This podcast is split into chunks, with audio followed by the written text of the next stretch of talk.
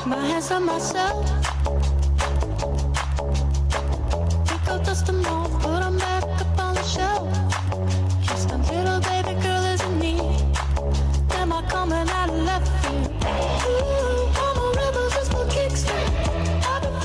Muy bien, 36 minutos pasan de la hora 11. Ya tenemos aquí en nuestros estudios al secretario de Hacienda Municipal, Javier Zafrán. Muy buenos días, Javier. Gracias por venir. Muy buenos días, Gastón. Gracias por la invitación. Bueno, empezar a hablar un poquito sobre la recaudación municipal. A lo largo de- del inicio de este año, quizás algunos municipios han planteado algunas problemáticas en cuanto, lógicamente, la situación económica a nivel nacional eh, genera un impacto en cuanto al tributo que, que hacen todos los vecinos y queremos saber esa realidad, cómo se condice con la ciudad de Apóstoles.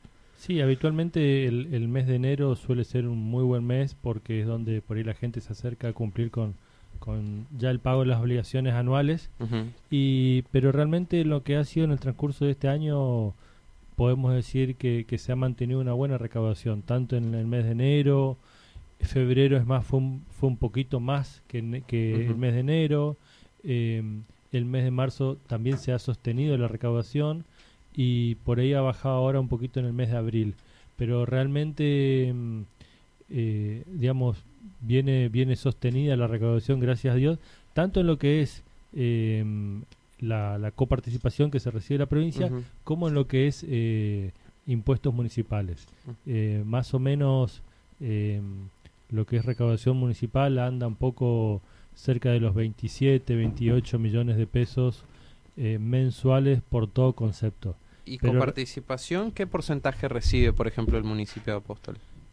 Em, digamos, eh, Apóstoles tiene un buen porcentaje de coparticipación y varía mes a mes, pero alcanza, digamos, se destina básicamente a lo que es el pago de los sueldos, ¿sí?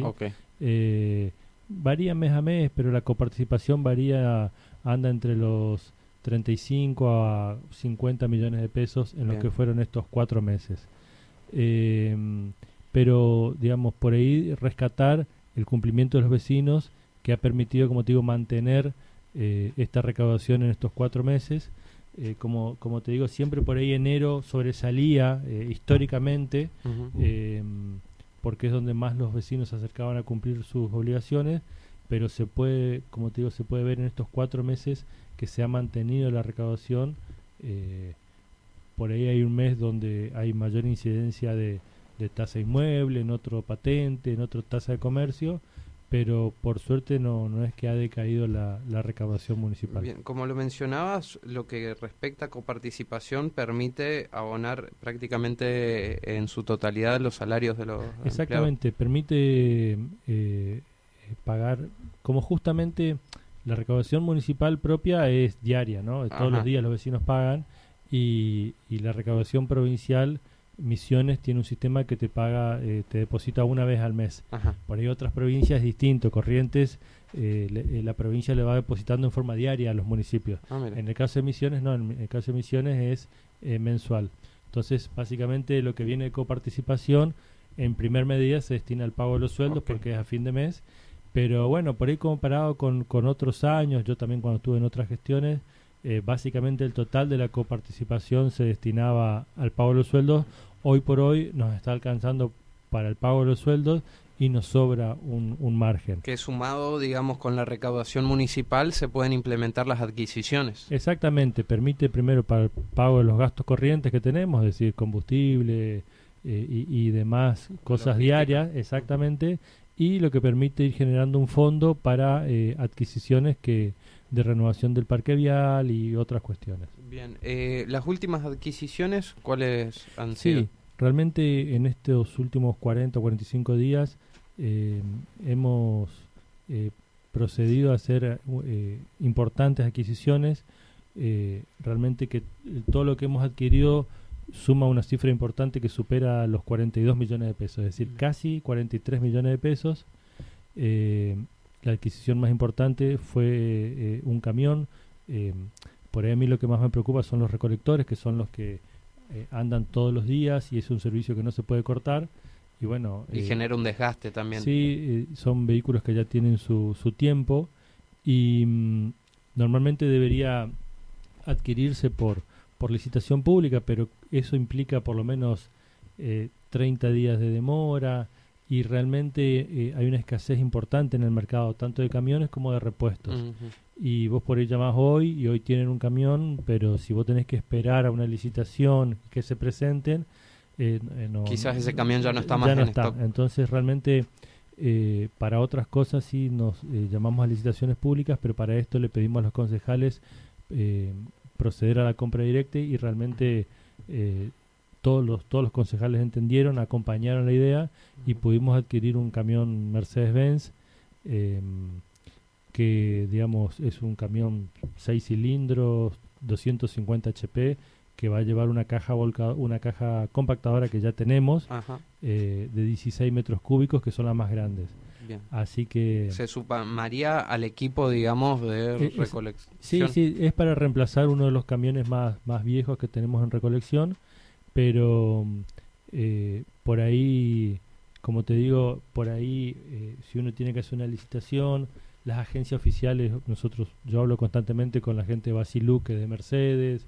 eh, la gente de, de Abeli, que es de Ibeco, y no, no tienen camiones. Y bueno, esto hicimos a través de la firma Godoy Olivera, que es de Posadas, que, que representa a, a Armando J. Ríos de Buenos Aires, y pudimos adquirir e- este vehículo fundamental para lo que es el servicio de recolección. Bien. Yo calculo que el camión ya fue inscripto en el registro, así que calculo que en los próximos 10 días, 12 días, ya tendría que estar por Apóstoles circulando y es una adquisición importante en su monto y por el por el trabajo que va a realizar. Bien, contador, entre los anuncios en materia económica también está el bono para los empleados municipales. Esto, este bono, ¿a cuántos empleados va a beneficiar y qué impacto va a tener en materia económica? Sí, en el primer el- en la cena del primero de mayo que hizo la señora intendenta se hicieron dos anuncios básicamente.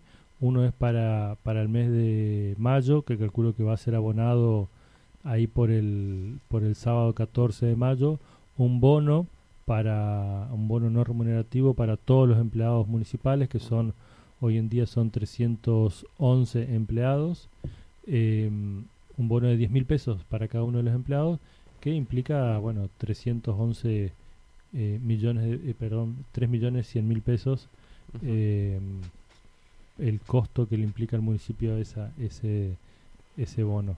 Eh, y también se hizo un anuncio de que eh, a partir del mes de junio un aumento sobre el sueldo de abril del, del 7%.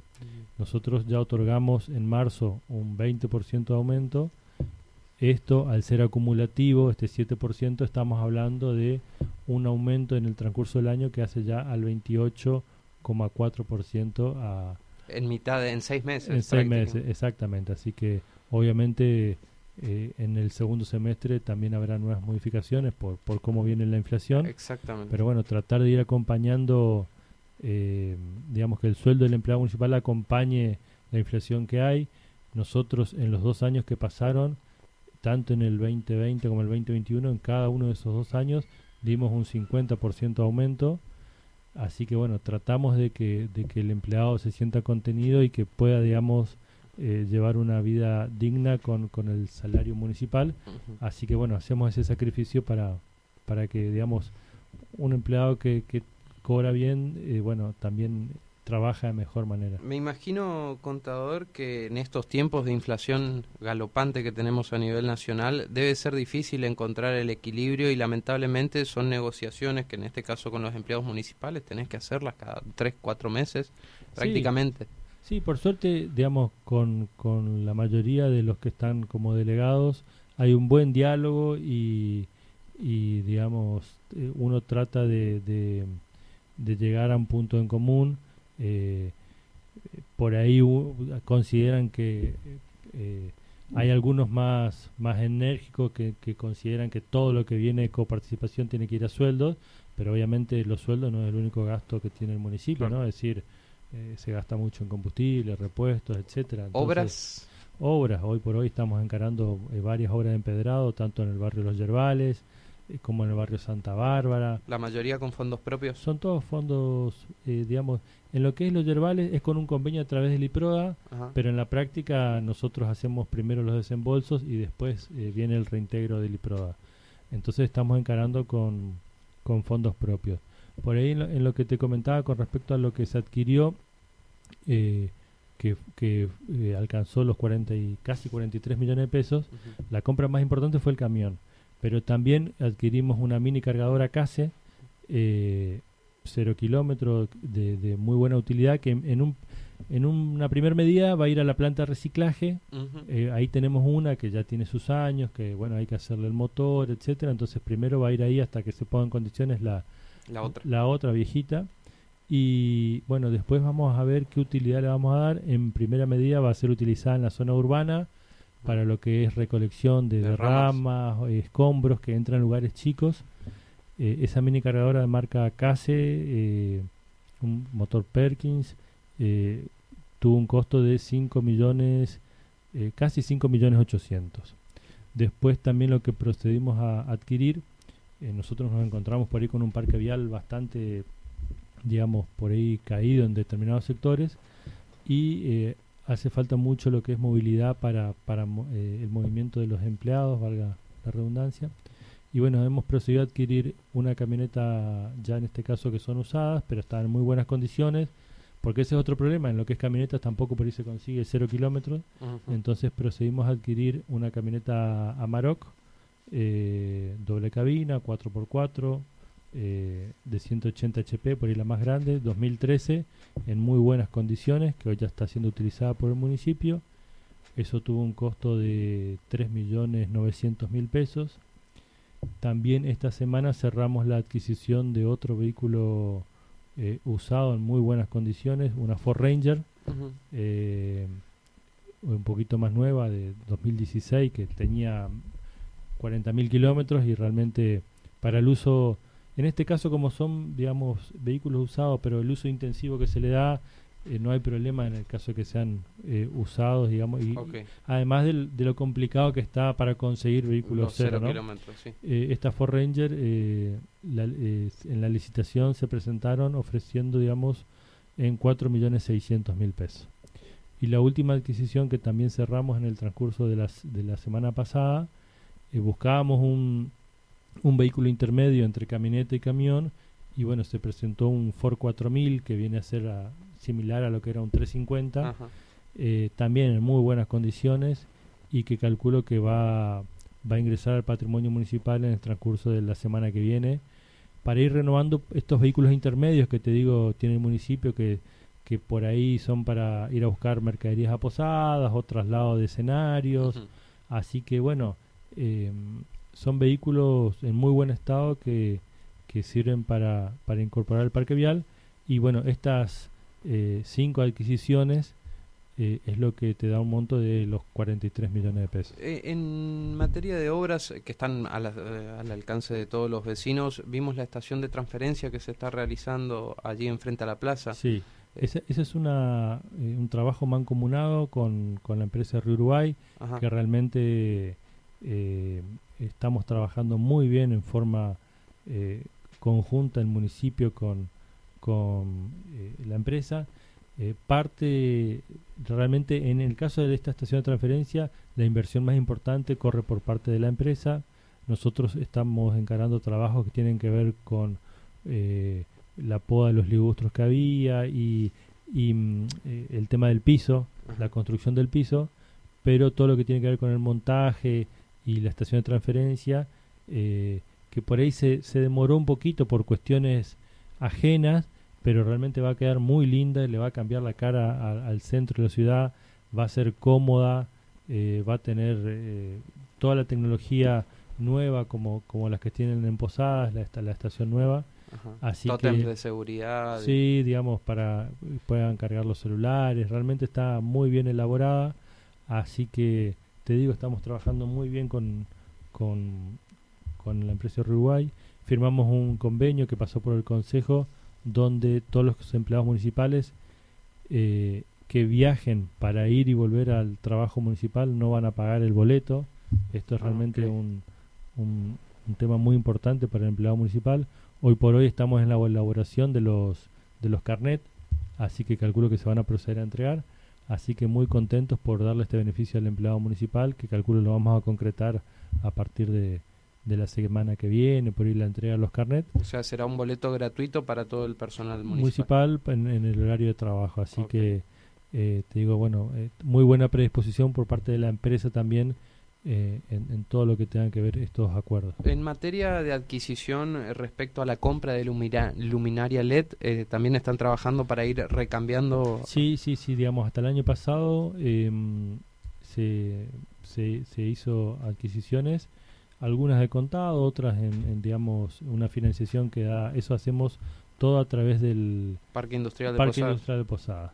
Em, para fin de año y principio de este año, por ahí ellos estaban, se frenó un poco el tema porque em, no estaban contando con el stock necesario, Mm. pero ya em, eh, comenzamos eh, nuevas em, conversaciones para proceder a adquirir más para eh, instalar en las en las digamos calles que, que por ahí están faltando que se ve digamos cómo cambia la, Sí. la luminosidad es otra cosa La Belgrano es realmente. una cosa por la noche y sí sí realmente mejora da seguridad obviamente que, que es lo principal así que digamos estamos en, en, en ese proceso Bien, Javier, te saco un poquito del contexto municipal y me gustaría escuchar tu mirada respecto a la situación económica nacional que estamos viviendo y también a las políticas o no políticas que está implementando el gobierno nacional.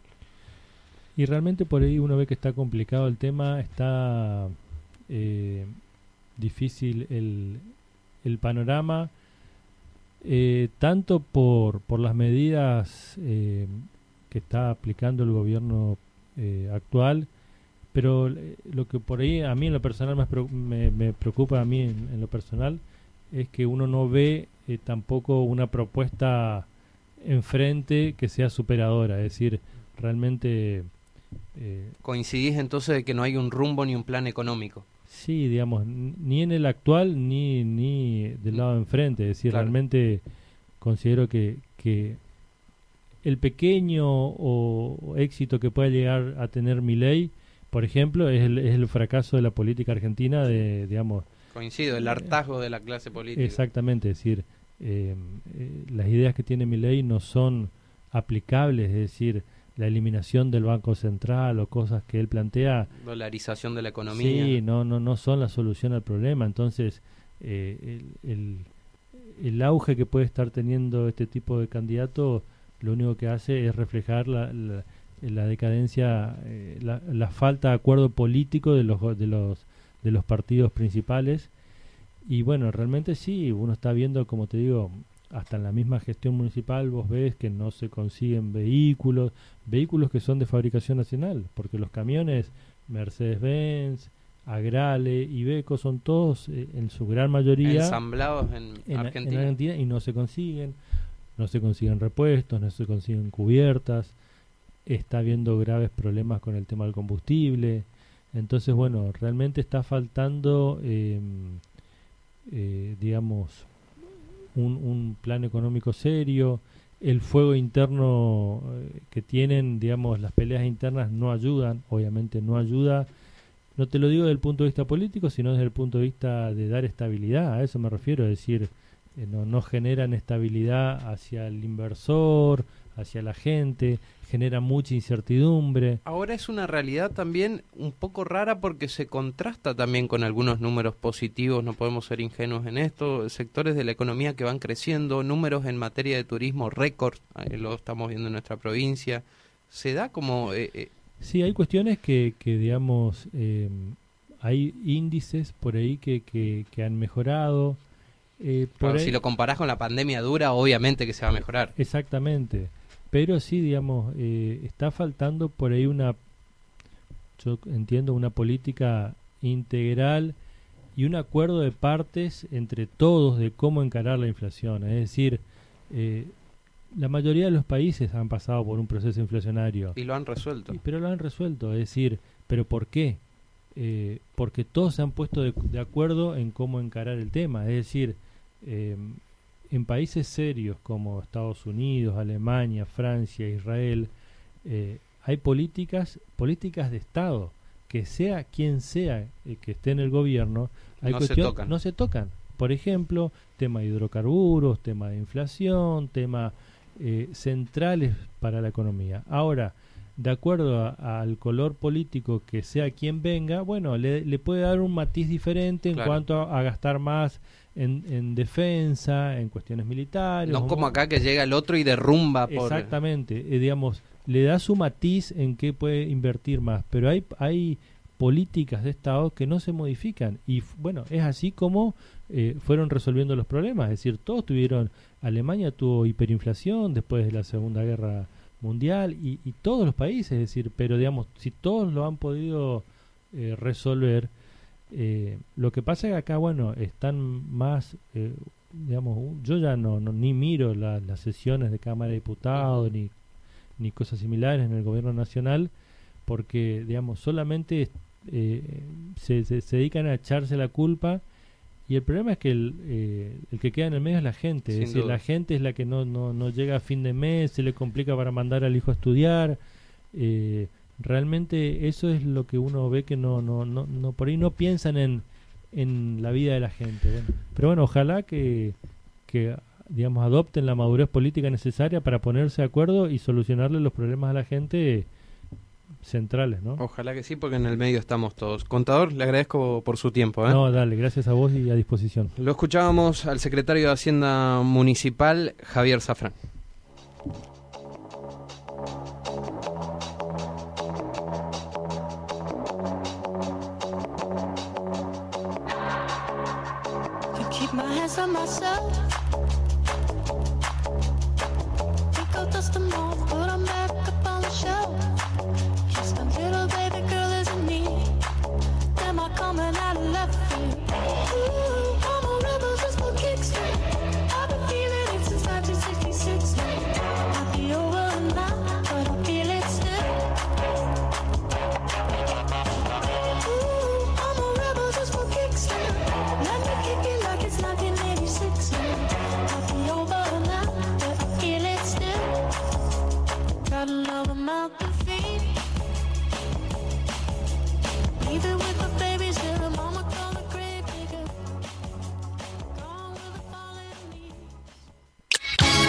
Estás escuchando La Voz del Chimiray, aquí en la 100.3. En la 100.3. Pienso que un sueño parecido no volverá más. Y me pintaba las manos y la cara de azul. Y de provisa de viento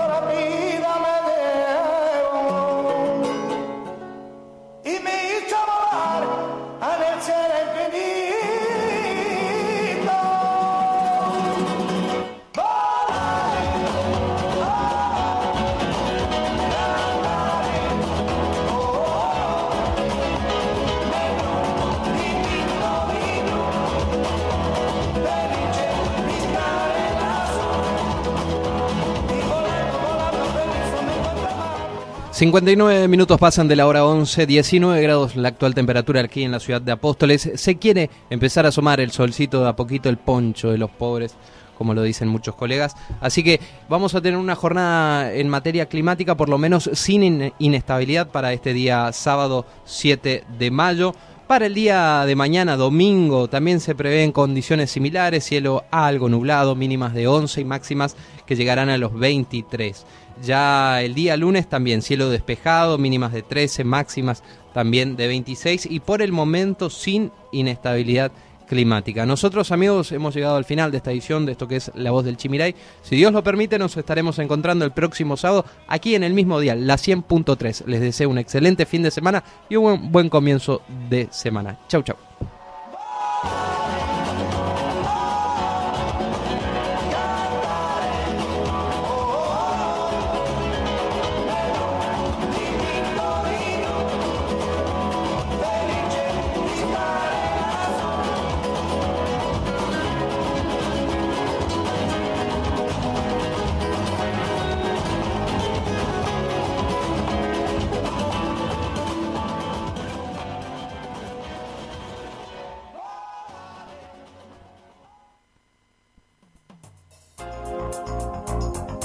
Hasta aquí llegamos.